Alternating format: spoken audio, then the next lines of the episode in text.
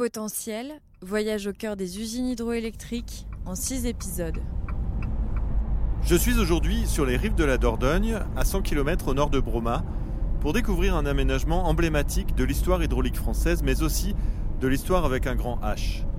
Le barrage de l'Aigle est le plus puissant du bassin de la Dordogne. Il est aussi connu sous le nom de barrage de la Résistance. Il fut le foyer d'un important groupe de maquisards commandé par André de le concepteur du barrage, qui deviendra plus tard directeur général d'EDF. C'est Franck qui va me guider dans cette ascension de l'usine souterraine jusqu'au sommet du barrage, qui surplombe de 90 mètres la Dordogne.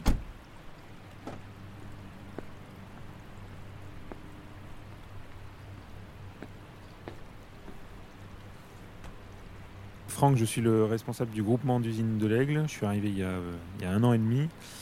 Et euh, donc je vais être pour cette journée votre guide?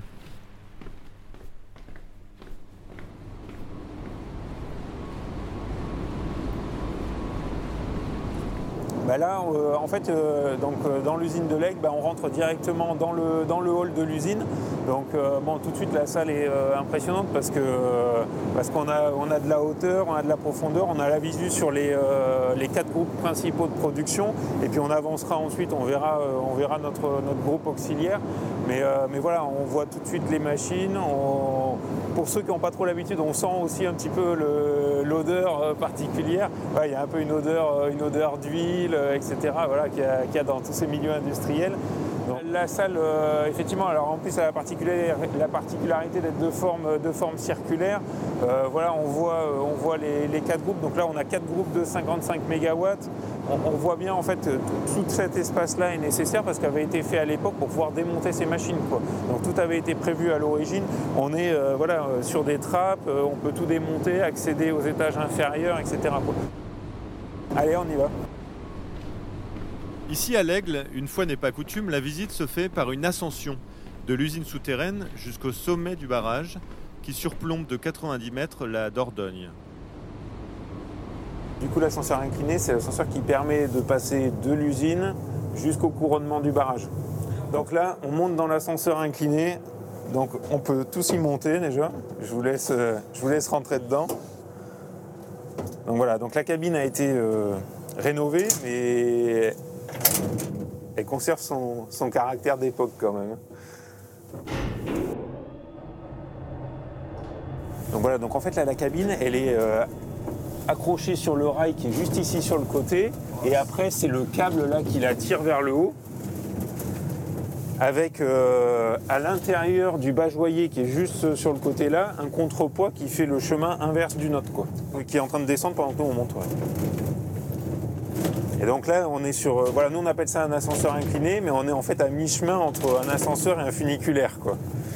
Donc là, effectivement, bah, on, est euh, accroché sur le, sur le bajoyer du barrage, donc on est sur l'extérieur et on a la vue directe sur, euh, sur l'aval de l'usine, sur la Dordogne. Voilà, c'est euh, c'est quand même une vue impressionnante. On prend à peu près 70 à 80 mètres en 20 secondes. Bon, après, ceux qui ont un peu le vertige, il y en a qui se sentent pas très bien dedans. mais- Au quatrième étage, c'est l'étage où il y a les bureaux, bon ça vous l'avez vu, mais c'est aussi une particularité de l'usine de l'Aigle. Il y en a quelques-unes, mais il y a, beaucoup d'endroits où les bureaux ont été sortis des usines. Et d'ailleurs, ce qui est drôle, c'est que les anciens, ils, arrivent à savoir quand une machine a un problème, ne serait-ce que de la manière dont ça vibre, dont elle démarre, etc. Ou, même quand tous les groupes tournent pas, quand il y en a un qui démarre, ils arrivent à savoir lequel c'est qui démarre. On demande parfois à des anciens justement bah, leur avis, euh, l'historique qu'il y a pu y avoir sur des interventions, etc. Après, pour autant, ce qu'il faut savoir, c'est qu'ici, on a euh, une culture de, l'archivage des interventions, des maintenances qui ont été faites, des plans d'origine, etc., qui est très forte. On a euh, tous les documents d'origine du barrage, de la construction, les plans, les calques qui avaient été faits à la main, etc. Alors si on va juste pour la vue, je vais vous montrer quand.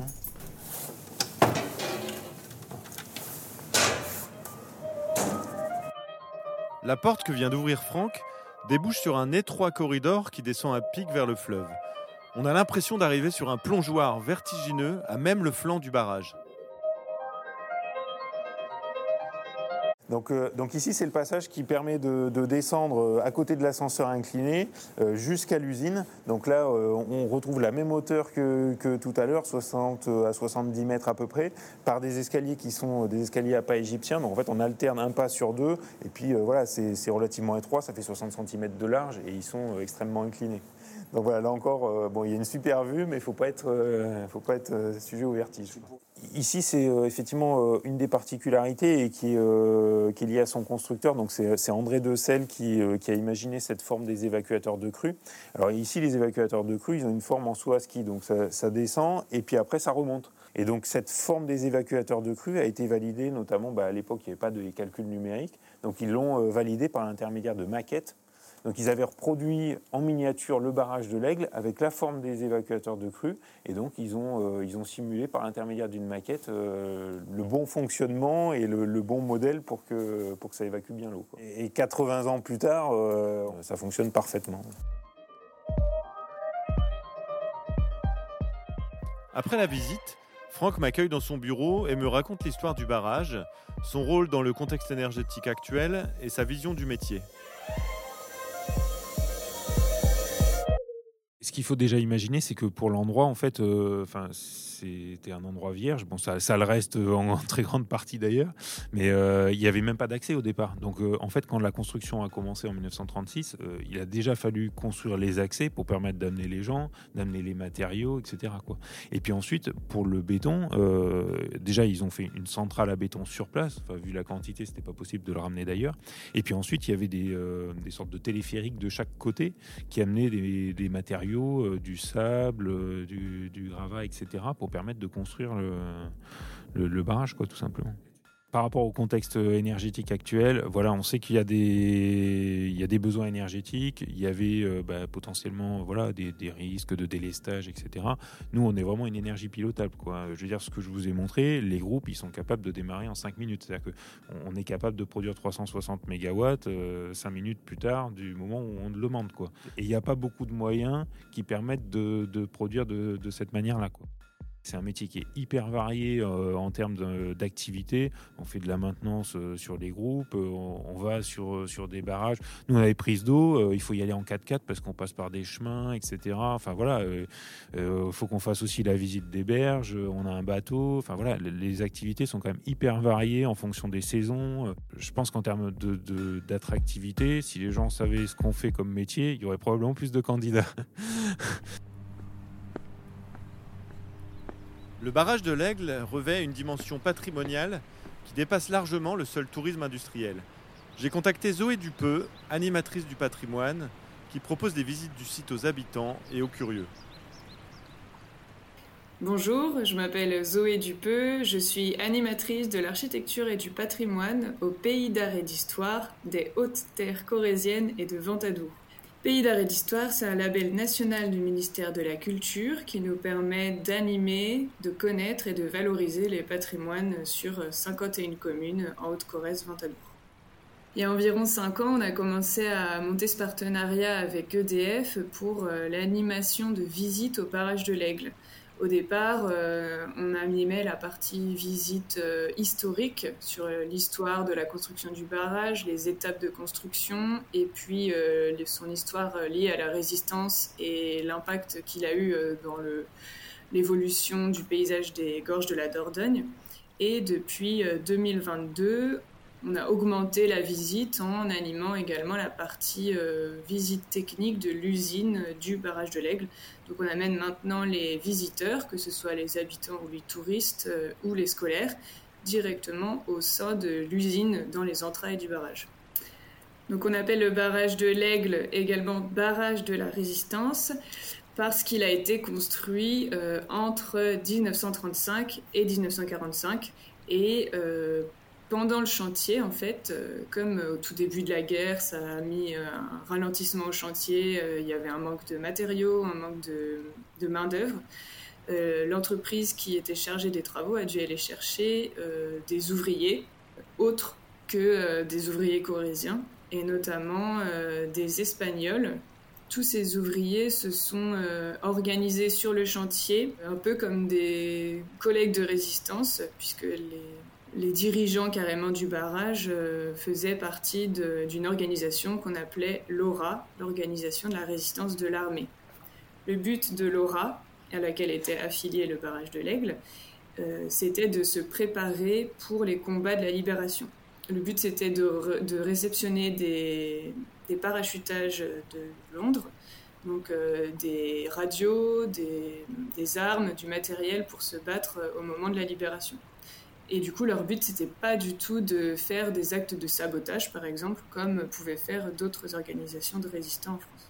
Le but, pendant toute la durée du chantier, c'était de faire avancer suffisamment le chantier pour que le barrage puisse produire de l'électricité à la libération, mais que le chantier n'avance pas trop vite pour qu'il ne produise pas d'électricité pour euh, l'ennemi euh, occupant au pays d'arrêt d'histoire, on a quand même la chance d'aller faire visiter euh, cet ouvrage d'art hydraulique euh, industriel, d'avoir les clés et de pouvoir rentrer dans les entrailles du barrage et de pouvoir profiter à chaque fois de, de la Dordogne qui est si différente, que ce soit euh, en été quand il fait très chaud et qu'il y a une jolie brume qui s'est mise au-dessus de la rivière, ou alors le matin, l'hiver quand il fait très froid, ou également tout est dans le brouillard, ou même la descente dans les gorges de la Dordogne quand on est en haut, qu'on est au-dessus des nuages, qu'on traverse les nuages et qu'on arrive ensuite au barrage. Enfin, ça offre vraiment des super beaux paysages différents chaque fois.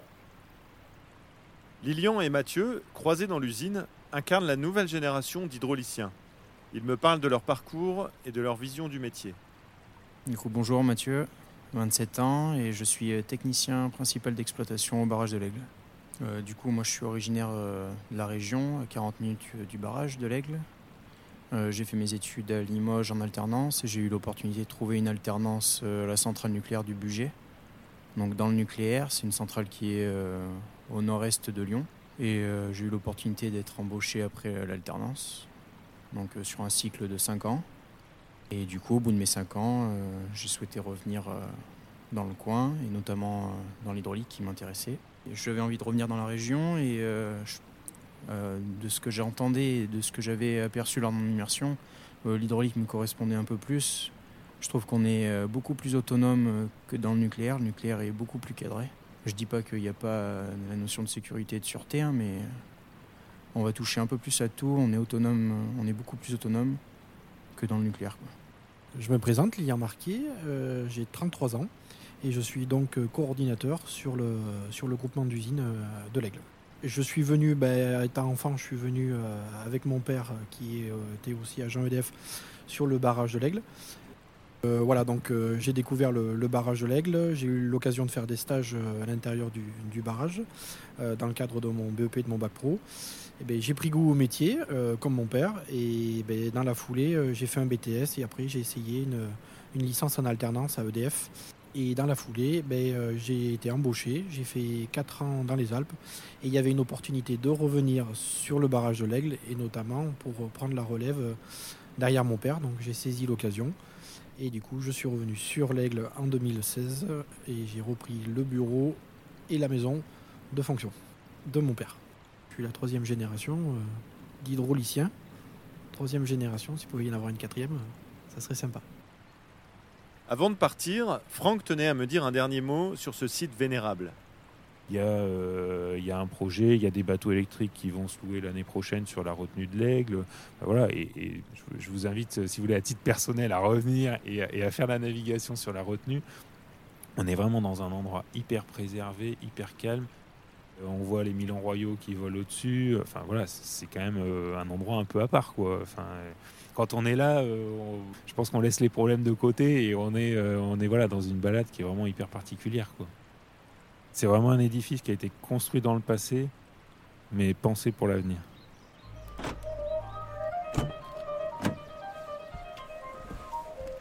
Merci Franck, Lilian, Mathieu et Zoé. Demain, je roulerai 30 km vers l'ouest pour la dernière étape méridionale de ce voyage, en direction du barrage du Chastan.